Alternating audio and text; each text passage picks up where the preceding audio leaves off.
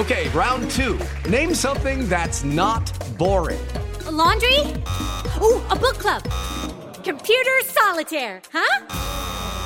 Ah, oh, sorry, we were looking for Chumba Casino. That's right. ChumbaCasino.com has over 100 casino style games. Join today and play for free for your chance to redeem some serious prizes. ChumbaCasino.com. No purchase necessary. Full prohibited by law. 18 plus terms and conditions apply. See website for details.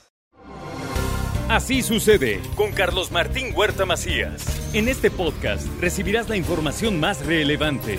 Un servicio de Asir Noticias. Y aquí vamos a nuestro resumen de noticias. Soy un hombre de lucha, siempre listo para afrontar las batallas que vengan, destacó el presidente municipal de Puebla, Eduardo Rivera, durante la lectura de su primer informe de gobierno. Amigas y amigos, corregir el rumbo significa creer en ti, significa creer todos y cada uno de nosotros, creer que se puede hacer política de manera distinta creer que es posible lograr un fin superior por encima de nuestras diferencias.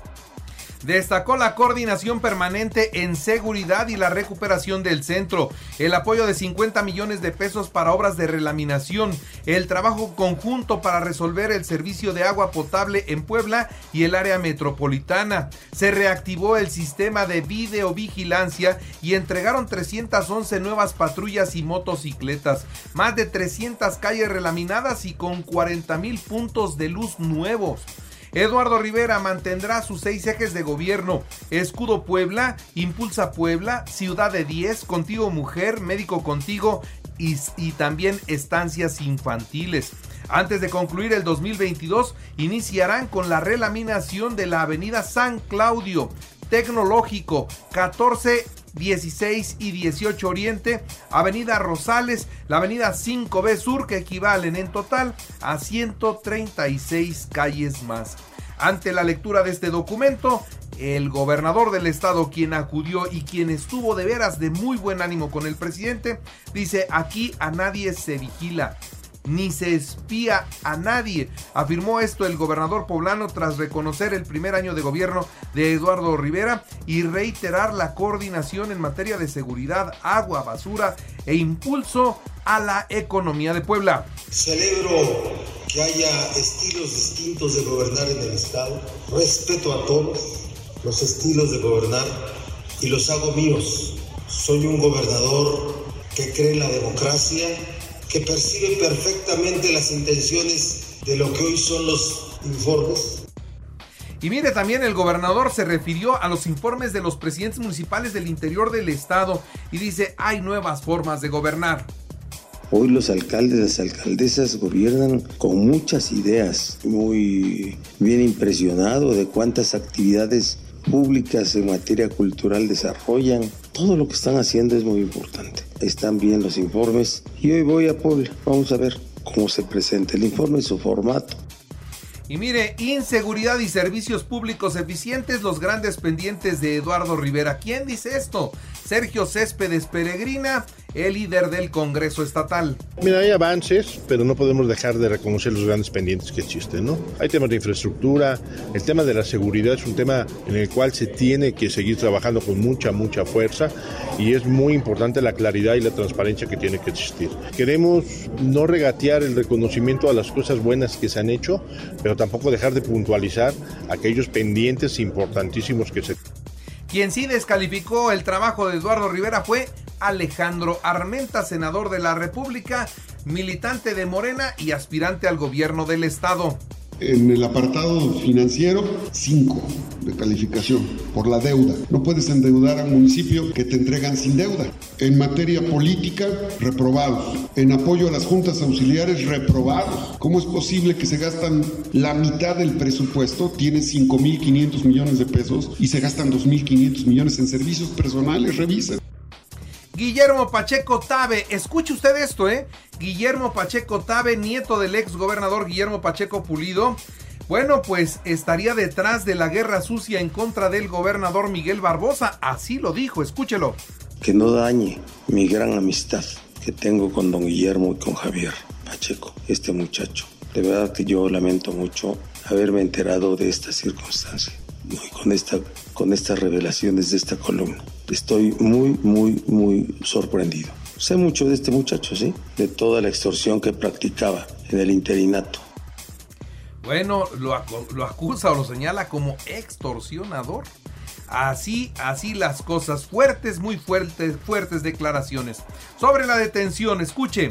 A nadie se le ha imputado la vinculación por el homicidio de Esmeralda, madre buscadora. Esto también lo dijo el gobernador Miguel Barbosa. Se le ha imputado a ningún detenido la presunta responsabilidad del homicidio de la señora Esmeralda, la madre buscadora. A ninguno de los detenidos. Ha sido especulación periodística. Se llevaron a cabo cateos por orden judicial y hubo detención de personas por encontrarles eh, sustancias prohibidas. La Canacope, atención, los pequeños comercios de Puebla registran hasta cinco robos de autopartes a la semana. Esto es lo que dice la Cámara. Sobre todo continuamos con el tema de las autopartes, ¿no? Eh, sobre todo en las periferias de la ciudad ahorita se está levantando mucho el tema de robo de llantas, el tema de toda esta, situación. Sí se ha tenido que invertir en algunos, en algunos comercios, el tema de las cámaras de seguridad, que es lo que está ahuyentando un poco a la delincuencia, pero pues vaya, esto sigue, continúa. Asesinan al ex alcalde de Teotlalco, Guillermo Cortés. Esto fue en la Mixteca. Su esposa se encuentra muy grave. También fue víctima. Detiene la policía estatal al presunto traficante de personas. Trasladaba a 39 migrantes. ¿En donde En la zona de Palmar de Bravo. Ahí se dieron los hechos. Empresarios de la vida nocturna de Puebla piden al gobierno levantar ya el decreto que limita los horarios nocturnos, ¿no? Ellos quieren ya tener prácticamente noche libre. Los diputados y las diputadas del país se comprometen a impulsar la movilidad y la seguridad vial. También le doy a conocer que inicia Puebla las Jornadas Nacionales de Salud, concluirán el 21 de octubre. Y este día inicia la jornada de vacunación a menores de 5 a 17 años en 38 municipios del interior, así lo dijo el doctor Martínez, secretario de Salud.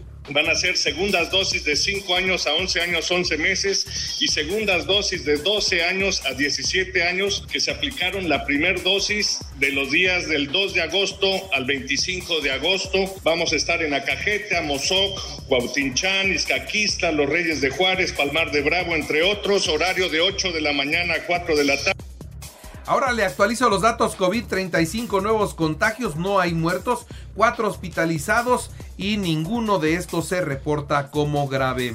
En el resto de la información nacional e internacional, ya no es obligatorio el uso de cubrebocas en espacios cerrados. El gobierno de México eliminó la, la, obligatoriedad del uso del cubrebocas en espacios cerrados. Ya no se necesita usar el cubrebocas, aunque sí cuando no hay ventilación y cuando hay una concentración importante de personas.